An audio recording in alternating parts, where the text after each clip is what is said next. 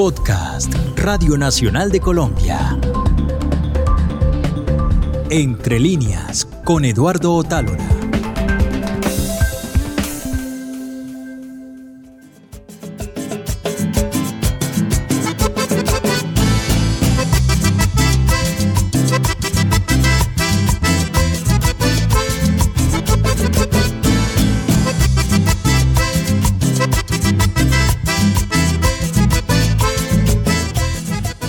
Entre líneas empezamos una serie de capítulos dedicados a uno de los grandes autores de nuestra literatura colombiana contemporánea, Evelio Rosero.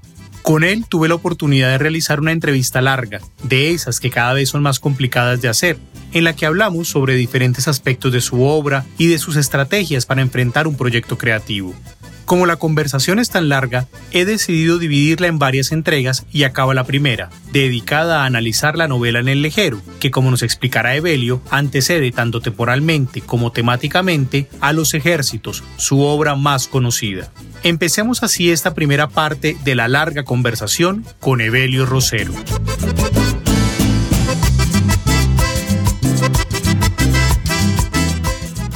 Empezamos una nueva emisión de Entre Líneas, este espacio literario en Radio Nacional de Colombia, este lugar en la radio para los libros. Y hoy tenemos un invitado que es el gran honor que me ha podido conceder a mí la Radio Nacional y es poder entrevistar a Evelio José Rosero Diago, escritor colombiano, quizás uno de los más importantes autores contemporáneos de nuestro país. Evelio, bienvenido a estos micrófonos. Muchas gracias por la invitación a este programa. No, pues muchas gracias por haber aceptado. Nos demoramos un ratico, nos tocó cuadrar agendas, pero la logramos. El hecho es que estamos aquí, ¿cierto? Evelio, vamos a empezar con esta búsqueda de un perfil humano del autor con una pregunta producto de una confesión. Voy a confesar que yo en algún momento creí que eras de Pasto y yo empecé a preguntar y la gente me dijo, pues debe ser de Pasto, pero no, eres de Bogotá. Entonces, ¿por qué se da esa confusión? ¿Tienes alguna idea? Bueno, por el apellido Rosero. Sí. Es un apellido eminentemente pastuso, nariñense. Nací en Bogotá, pero mis padres, por supuesto, son de Nariño. Mi papá era de Pasto, mi mamá de San Pablo, Nariño. Yo creo que por eso. Ahora, culturalmente, eh, yo soy un escritor que escribe sobre las regiones pastusas, nariñenses. Los pueblos de mis novelas son de esa geografía, tanto cultural como humana. Es decir, me considero sobre todo un escritor pastuso más que un escritor bogotano. Tengo la, la riqueza como escritor de haber vivido parte de mi infancia en Pasto Luego volvimos a Bogotá y viví ya la adolescencia y yo creo que entonces mi mirada novelística eh, se enriqueció con la urbe de Colombia para mí que es Bogotá, la única urbe porque si, eh, Cali, Medellín me parece más bien pueblos grandes y con Pasto, Nariño al sur de Colombia, una ciudad especial, peculiar en la historia colombiana, eso me ha enriquecido entonces. Las nubes, la neblina, las cordilleras, eso hace presencia en tu literatura, ¿no? Así es. Ese impacto de la cordillera cuando uno va de Cali a Pasto. Los abismos, el Guaitara, el Cóndor, aunque ya no se ve en cóndores como antes, pero eh, la música andina, la quena, el charango, eh, eso todo está en mi obra. ¿Y tú has visto cóndores? De niño, de niño vi, viajaba a Piales y por allí de vez en cuando se veía el ave grande, oscura, en, en los cielos, el cóndor. Qué impactante. Queridas y queridos oyentes, ustedes dirán, pero estos de qué están hablando ahí echando chisme. Le estamos haciendo el terreno para llegar ahorita a una novela que se titula En el lejero. En el Lejero es una novela editada originalmente en 2003 por el extinto sello editorial Norma, cuando Evelio ya era un autor reconocido en el panorama literario colombiano. Esta novela cuenta la historia de Jeremías Andrade, quien busca a su nieta Rosaura perdida hace varios años. Él llega a un lugar sórdido y con tintes mágicos donde hay niños que juegan fútbol con balones siniestros y observan la vida desde los techos y hay carreteros que al parecer solo tienen una tarea, recoger los cadáveres que se amontonan por la noche. Todos son seres signados por esa lejanía en la que viven, por ese olvido en el que están y por la niebla. Esta es una novela que por momentos resulta aterradora, como si las páginas dejaran salir esa suciedad de las calles repletas de huesos de ratas y se le quedaran a uno los olores en las manos. Pero continuamos un poquito con la infancia. Cuando llegaste a Pasto de pequeño, ¿qué sensación te dio esa ciudad? Yo llegué a los ocho años. Había aprendido a leer y a escribir en, un colegio en Bogotá. Llegué al colegio de los jesuitas lo que más me impresionó fue que llegué terminando diciembre cuando justamente empezaban los carnavales de blancos y negros y llegaron a, a la casa eh, mis primos, a los que no conocía, pero llegaron pintados de negro eh, la cara completamente negra, de manera que te imaginas mi sorpresa y mi susto. Yo me eché a correr y me encerré en un cuarto, seguido por la risa de mis primos, hasta que ya entendí que se trataba de un carnaval, ya me explicaron. Yo era de los menores de, mi familia, soy, el séptimo de una familia de nueve hermanos. Uy, un montón. Y salimos ya a las calles a ver ese carnaval y para mí fue lo más impresionante. El carnaval de negros y blancos también hará presencia en esta entrevista cuando hablemos de La carroza de Bolívar, una novela de Belio. Cuéntanos, ¿qué es estar ahí metido viendo cómo va creciendo el carnaval, cómo se va anticipando? Lo importante de esto es que yo viví tres carnavales durante esos tres años que estuve en mi infancia en Pasto y pues era un niño. Mis recuerdos son de esos primeros carnavales de hace varios años no muy parecidos a los que ocurren ahora eh, en los actuales carnavales. He participado más bien mm, indirectamente, he estado con amigos en una casa, pero no he salido a las calles a jugar, como se dice. Mientras que de niño sí estuve siempre en las calles, tanto el Día de Negros como el Día de Blancos, vi desfilar las carrozas y es ese recuerdo de infancia que alimenta la novela que tú me acabas de mencionar, La carroza de Bolívar. Esos carnavales son los que yo describo, los que a nosotros más nos impactan porque son recuerdos de niño, los que más quedan en nuestra memoria. Y hablando de esa infancia, bueno, ¿cuáles eran tus juegos de niño?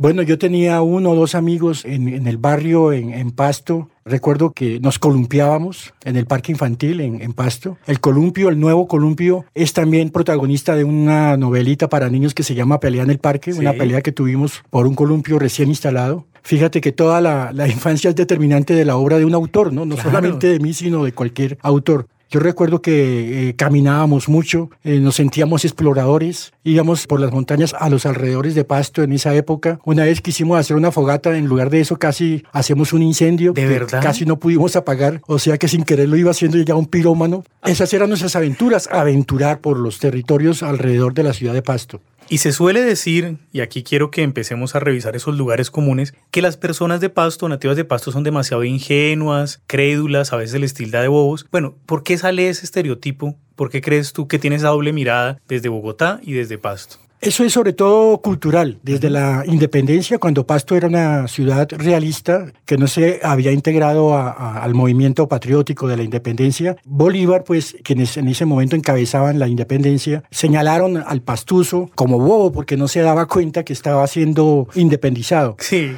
Y de allí viene eh, ese chiste alrededor de los pastuzos. Pero también hay que señalar que los mismos pastuzos se inventan a veces bromas donde ellos son los protagonistas, se burlan de sí mismos, lo que es la más alta filosofía según Hegel, yo creo que ir a Pasto es también encontrarse con un humor muy especial, no un humor que usa víctimas, sino un humor de sí mismo, ¿no? Y yo creo que por eso Pasto también enriquece desde ese punto de vista el humor de mis novelas, el humor de mi madre, de mi padre, de mis hermanos, de mis tíos, de los abuelos. Pues ya que aterrizamos en Pasto, pasémonos por encima de estas cronologías que suelen ser tan comunes en la literatura y hablemos de la carroza de Bolívar, si te parece. Me parece bien. El Carnaval de Negros y Blancos fue declarado en 2002 Patrimonio Cultural de la Nación. Esto debido a varios factores. El primero es que esta es la fiesta más grande e importante del sur de Colombia, pero además es una celebración que se remonta al siglo XVI y que representa el sincretismo que se da entre las tradiciones indígenas, negras y españolas en el sur del país. Bailando. Queridas y queridos oyentes, ustedes van a una librería o una biblioteca y preguntan por la carroza de Bolívar y se van a encontrar un libro grueso, voluminoso, que va a arrancar con una historia de un médico ginecólogo que está disfrazado de gorila, ¿cierto? Así es. Estas imágenes primigenias de una novela que son muy importantes, se suele decir, oiga, el arranque de la novela tiene que ser atrapante o, o muy poderoso. Esta imagen inicial de un hombre disfrazado de gorila, ¿cómo apareció en el proceso de creación de la carroza de Bolívar? El epicentro de la novela de la carroza de Bolívar es el carnaval, al que nos referíamos anteriormente. Inicia con, con, el doctor Justo Pastor Proceso, que decide vestirse de simio para asustar a, su esposa, a sus dos hijas, y luego para participar en el carnaval de, Pasto. Uno de, los, de las especialidades de los carnavales es el disfraz individual. Cada quien busca un, disfraz y sale a exhibirse por las calles de Pasto. Ese es el arranque de la novela. El contenido, digamos, argumental está bifurcado. Una parte es sobre Simón Bolívar, 200 años antes, cuando ocurrió la independencia, a lo que ya también me refería, cuando tuvo esos choques con el pueblo pastuso, porque quería pasar al Ecuador, el pueblo pastuso, que era en realidad pueblo, eran jornaleros, campesinos, mujeres armadas de palos, niños los que lo vencieron en Bombona, eso no lo perdonó jamás Bolívar, es uno de los epicentros de mi novela. El otro ya es ficción, es la relación del doctor Justo Pastor Proceso con su esposa, su entorno de amigos, eh, yo creo que sobre todo la novela es eso, una ficción, pero tiene ese trasfondo histórico muy importante que es Simón Bolívar y la primera masacre que ocurrió en la historia de, de Colombia, que fue el 24 de diciembre de 1822, cuando Bolívar ordenó atacar la ciudad de Pasto, que estaba en ese momento indefensa. Los milicianos pastusos se habían retirado a las montañas, era una ciudad solo habitada por niños, por mujeres, y llegaron los patriotas, entre comillas, los defensores de la independencia, asolaron la ciudad Hubo muchos muertos, incluso dentro de las iglesias de Pasto, y al día siguiente, por la mañana, el 25 de diciembre, 400 cadáveres de pastusos estaban en las calles. Eso ha sido contado, mencionado verbalmente por tradición oral y por supuesto lo escuché de mis tíos, de mis mayores, y era bastante distinto lo que yo oía a lo que yo leía de niño en las cartillas escolares donde Simón Bolívar era un adalid, un gran guerrero. Cuando empecé a estudiar más sobre el tema, pues resultó todo lo contrario. Esta imagen del gran guerrero que tú tratas de desmontar también, más bien un hombre temeroso, que nunca estuvo en combate, esa investigación, ¿cómo la ibas haciendo?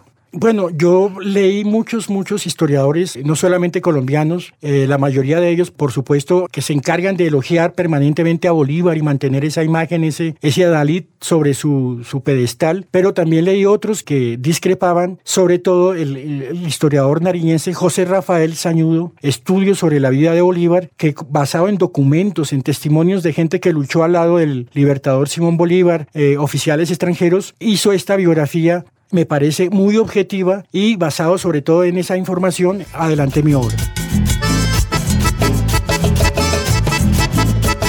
La carroza de Bolívar es la decimosegunda novela publicada por Evelio y vio la luz en enero de 2012, en el marco del Hay Festival de Cartagena.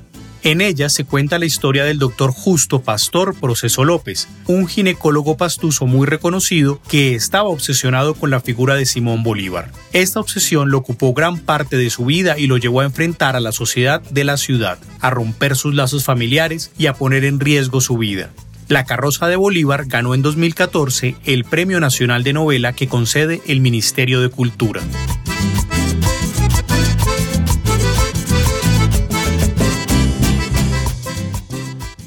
Hay que hacerse una pregunta en este caso, y es un poco también rompiendo esa cartilla con la que nos educaron, y es que todos queríamos la independencia. ¿Por qué el pueblo pastuso no quería independizarse? Eh, al principio porque era realista. Había una gran influencia de, de, la religión, de los sacerdotes, de los católicos, que por supuesto estaban mancomunados con el rey, querían que el pueblo pastuso siguiera siendo realista. Pero con un poco de inteligencia, como señala Sañudo, Bolívar pudo pasarse el pueblo pastuso gran guerrero, formidable en sus estrategias, al lado de los patriotas. Bolívar fue derrotado y en lugar de usar la inteligencia, usó fue una venganza sin paliativos. Entonces ya el pastuso no estaba defendiendo al rey, a ningún rey, se estaba defendiendo a sí mismo porque se fueron en contra de, mujeres y niños, se fueron en contra del pueblo por entero. Eh, según Bolívar quería acabar con esa raza indigna, así, así la menciona, y de allí que ya el pastuso no pensaba en un rey, sino estaba defendiendo, como digo, sus saberes, sus animales, sus colegios, sus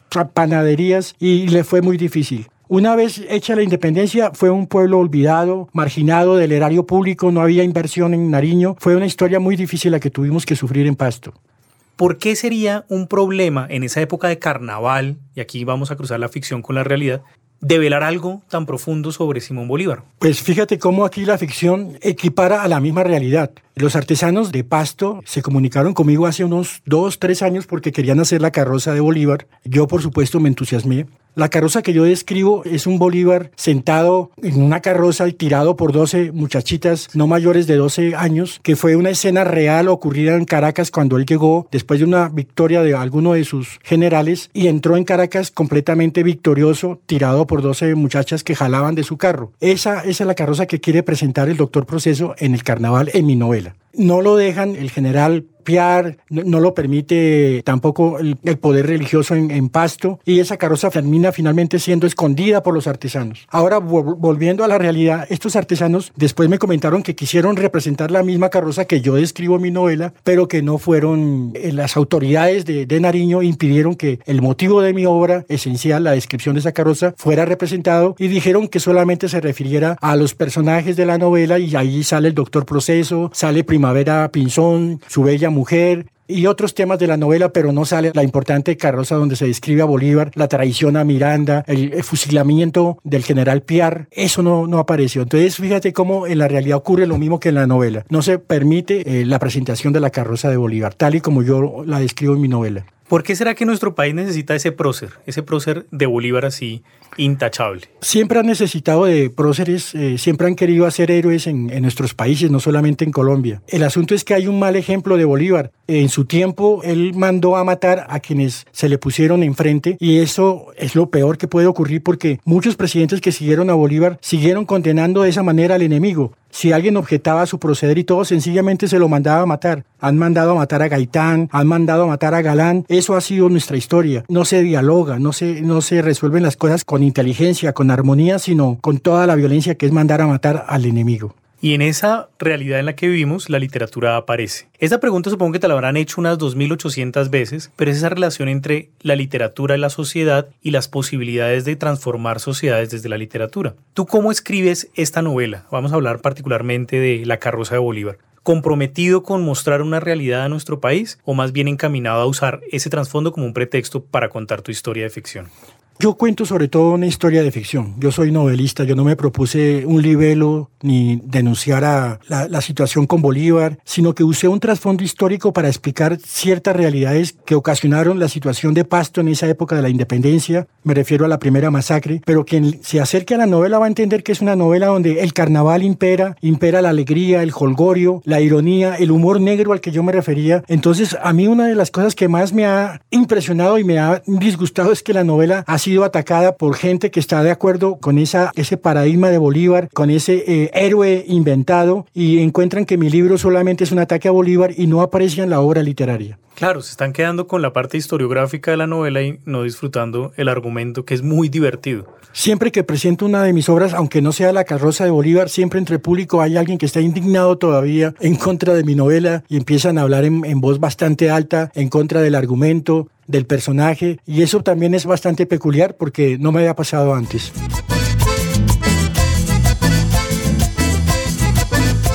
José Rafael Sañudo Torres nació en San Juan de Pasto el 24 de octubre de 1872 y murió el 5 de abril de 1943. Fue un recordado historiador, filósofo, escritor, erudito, jurisconsulto y catedrático colombiano que dedicó su obra a investigaciones históricas y jurídicas. Entre sus grandes obras escritas destaca el libro que referencia a Evelio, Estudios sobre la vida de Bolívar, obra publicada en 1925 y que fue su trabajo más relevante e influyente. Este es un libro atípico en nuestro país porque dibuja a Bolívar desde una perspectiva en la que se ven los atroces castigos que el libertador impuso a los habitantes de Pasto.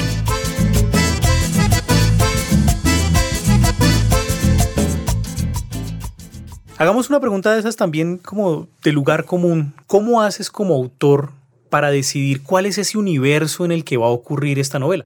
Yo desde niño, como te digo, escuché versiones distintas sobre la independencia y sobre Bolívar en Pasto, eh, distintas a las cartillas escolares. Eso me dejó impresionado cuando ya me convertí en un escritor, cuando ya estaba en la universidad y empecé a publicar mis primeros cuentos en, El Tiempo, en el magazine dominical del Espectador, ya, ya no solamente fue por haber escuchado las historias sobre Bolívar de parte de mis mayores, mi padre, mis tíos que se sentaban a hablar en algunas reuniones sobre, sobre el pasado de Pasto, sino empecé a estudiar a historiadores y sobre todo ese, ese asunto especial, el paso de Simón Bolívar de los libertadores por el sur de Colombia, por, por Pasto, cuando se dirigían a, Ecuador, la serie de catacumbes humanas que ocurrieron. Quise abordar ese tema literariamente. Ya era un escritor en, formación, no puedo decir que era un escritor de hecho, sino estaba informándome, era bastante joven, 20, 23, 25 años. Hice un, borrador, un intento de acercamiento al, problema de, la independencia en, Nariño, pero me resultó fallido, no me, no me gustó mucho. Eh, entonces eh, lo dejé quieto y, seguí escribiendo cuentos, otras novelas, viajé a, a España, viví en París un tiempo, regresé a Colombia y otra vez ese fantasma, ese recuerdo de la infancia y de Bolívar volvió a asaltarme y esta vez me senté y escribí en tres años La carroza de Bolívar.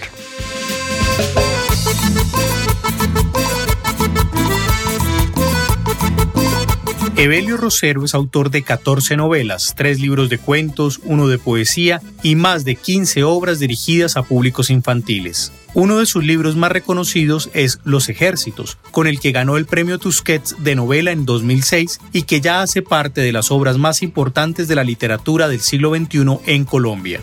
A este reconocimiento se le suma, entre muchos otros, el haber sido finalista del Premio Arralde de Novela en 1986 con la novela Juliana los mira y haber ganado en 2006 el Premio Nacional de Literatura en la categoría Cuento para Público Infantil con el libro Los Escapados. No me digas que vos me quieres, que vos me quieres, que vos me quieres. No me digas que vos me adoras, que vos me adoras. Va a ser una de esas preguntas ingenuas que a veces no hacemos porque nos da vergüenza y es ¿por qué sentiste que era fallido un borrador? Eh, no es la primera vez. Eh, he intentado varias novelas. Eh, he llegado a la página 60, a la página 100 en diferentes ocasiones, pero cuando el entusiasmo no continúa, cuando el entusiasmo inicial no persevera, empieza uno mismo a decaer y hay que ser sincero, hay que ser franco uno consigo mismo y decidir no continuar la novela. Y no solamente la acabo, sino que la, la quemo en un sentido simbólico, en un tarro que tengo bastante fuerte. La hecho eh, todos los originales, los borradores que tenga de la obra y la incendio para no sentir un peso eh, moral, digámoslo, encima mío o, o, un arrepentimiento que después me sacuda. He guardado a veces algunos capítulos de cosas que yo creo me, puedan ser, me pueden servir para un cuento, por ejemplo. Pero cuando me ocurre esto, con, me ha ocurrido tres o cuatro veces con novelas que empiezo con mucho entusiasmo y que después todo va decayendo, me doy cuenta que no estoy siendo veloz y fuerte, que no tengo mayor vigor literario, entonces acabo y suprimo la, la esta. ¿Para empezarla de nuevo o para empezar otro tema? Para empezarla de nuevo, claro. Sí, a veces he, empezado de nuevo. Así ocurrió con En el Lejero. En el Lejero tuvo dos versiones distintas anteriores que fueron quemadas y volví la tercera vez y ya empezando con otro tipo de, mirada, con otra voz y así por fin la consolidé. Entonces, ¿quieres que hablemos de En el Lejero? Bueno, si te parece. Saltemos, aprovechemos que estamos hablando de todas las obras. Hablando. No me digas que vos me atiendes, que vos me atiendes, que vos me atiendes. No me digas que vos me halagas, que vos me halagas. Para hacernos una idea del tono de En el Lejero, escuchemos cómo empieza. La dueña del hotel le dijo que ese era su cuarto. Abrió la puerta y señaló una celda, especie de cajón. La cama de piedra parecía otro cajón en la mitad, y había en la pared un único lienzo, ladeado. El rostro de Cristo, pálido y sangriento, con un ojo desvanecido por la humedad. Era exactamente un Cristo guiñándote el ojo. Acomodó el morral a duras penas entre la orilla de la cama y la pared y se dispuso a dormir, con el frío de la noche que calaba. Con la dueña examinándolo, ya no era posible pensar en desnudarse. Se despojó de los zapatos y se deslizó en el hielo de las cobijas. No había almohada. Puede usar su morral como almohada, dijo la dueña. Todavía seguía allí, en la celda, como si espiara. La iluminaba, a débiles ramalazos, un bombillo que colgaba del techo del corredor, zarandeado por el viento. Si se hubiese dormido, pensó él, la repugnante dueña lo acecharía una eternidad. En El Lejero es una novela corta, pero tú te estabas haciendo la idea de esto necesita mucho vuelo, como en La carroza de Bolívar, o ibas viendo que era más bien compactico, comprimido. Bueno, yo creo que consciente e inconscientemente yo siempre me propongo escribir algo distinto a la anterior novela. Quiero hacer algo diametralmente opuesto.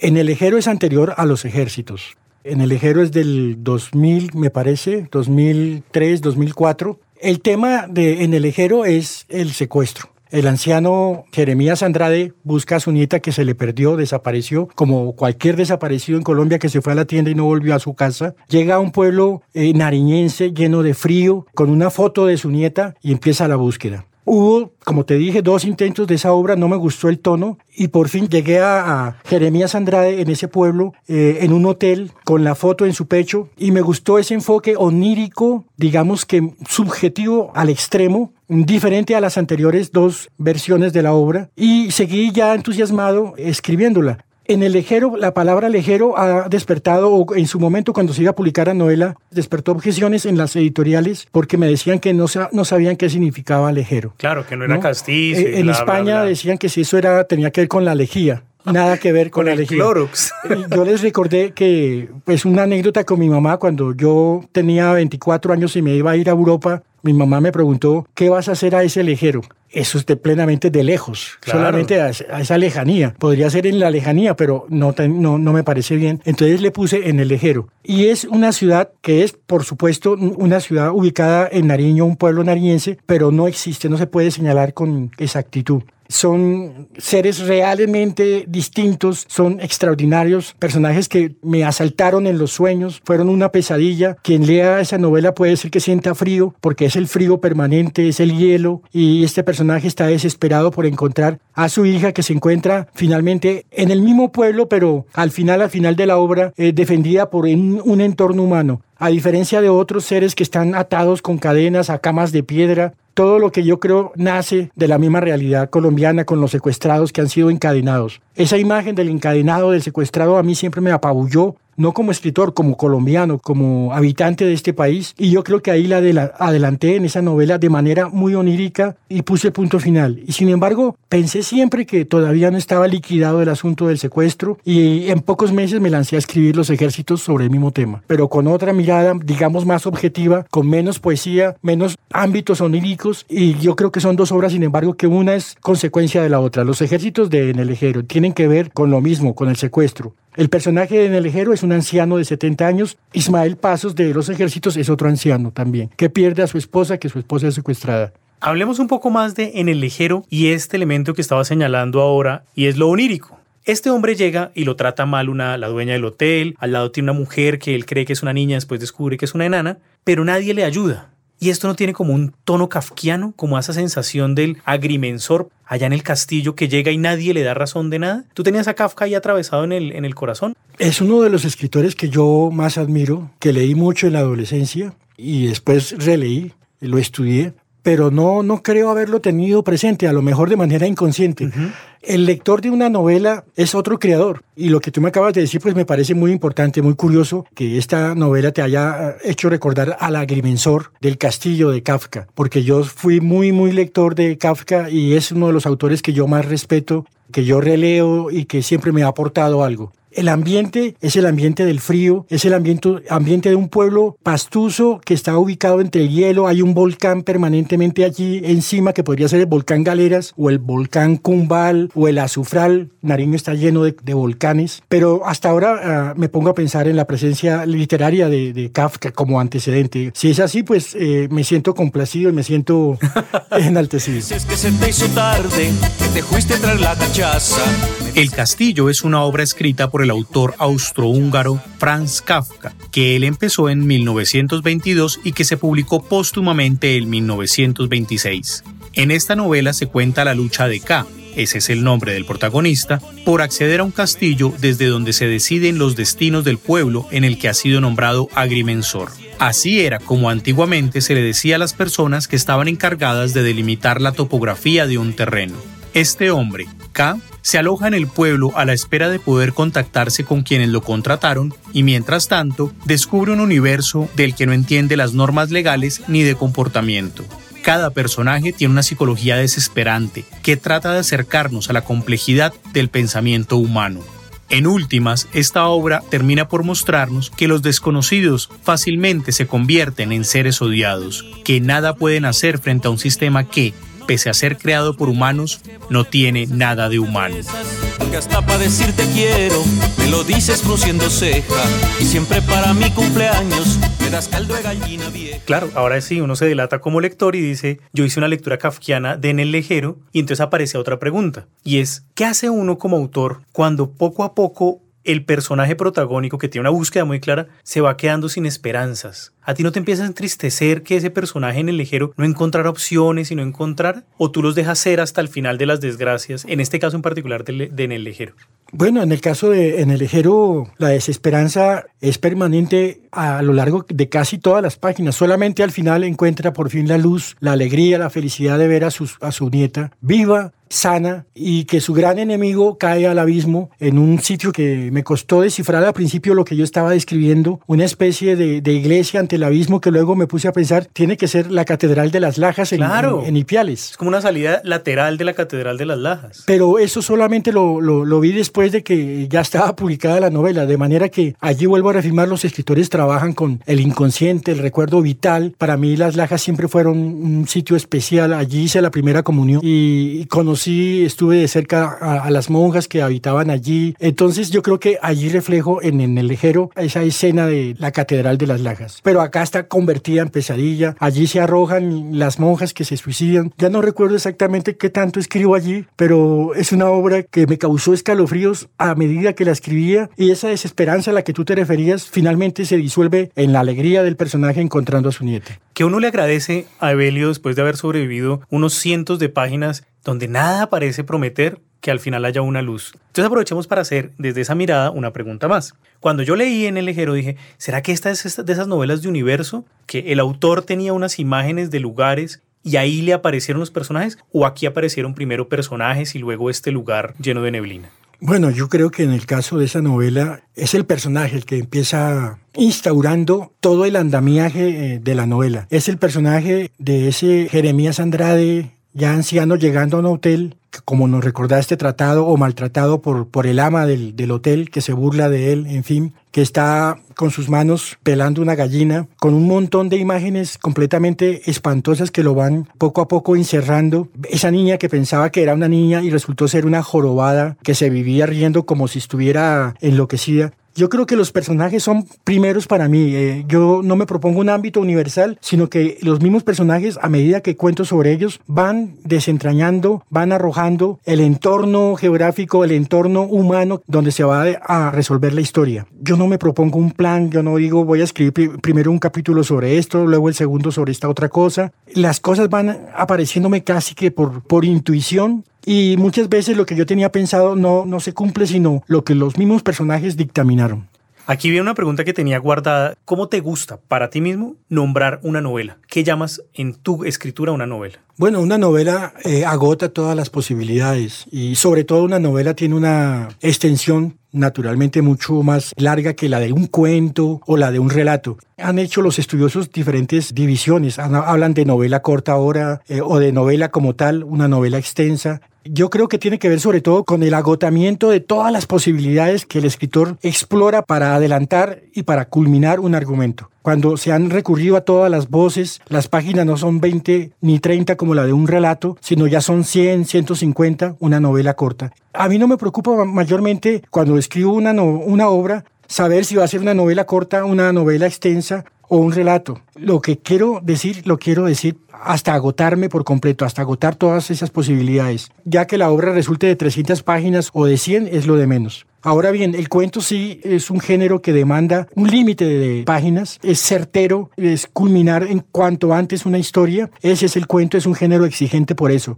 Pero yo me siento más cómodo en la novela por los mismos motivos que dije anteriormente. Me puedo explayar a mi gusto y así las he resuelto las obras, la mayoría de mis novelas. Ya en El Ejero, que es como tú decías, es una novela breve descrita a escenas, digamos que con esqués, con diferentes motivaciones que a veces parecen no tener ni final y quedan en el aire abiertas y que yo creo allí es cuando, sobre todo en esa obra, el lector tiene que entregar su propio final.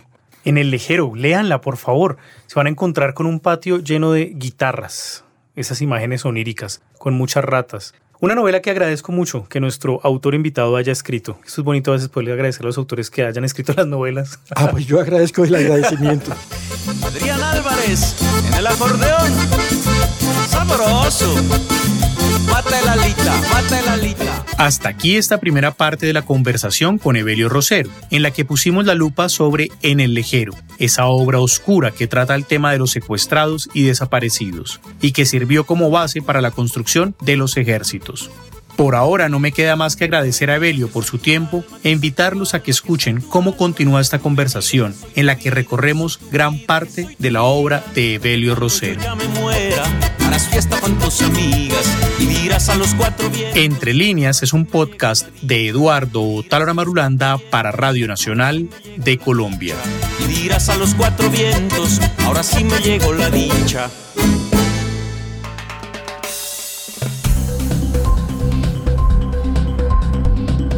Este fue un podcast de Radio Nacional de Colombia.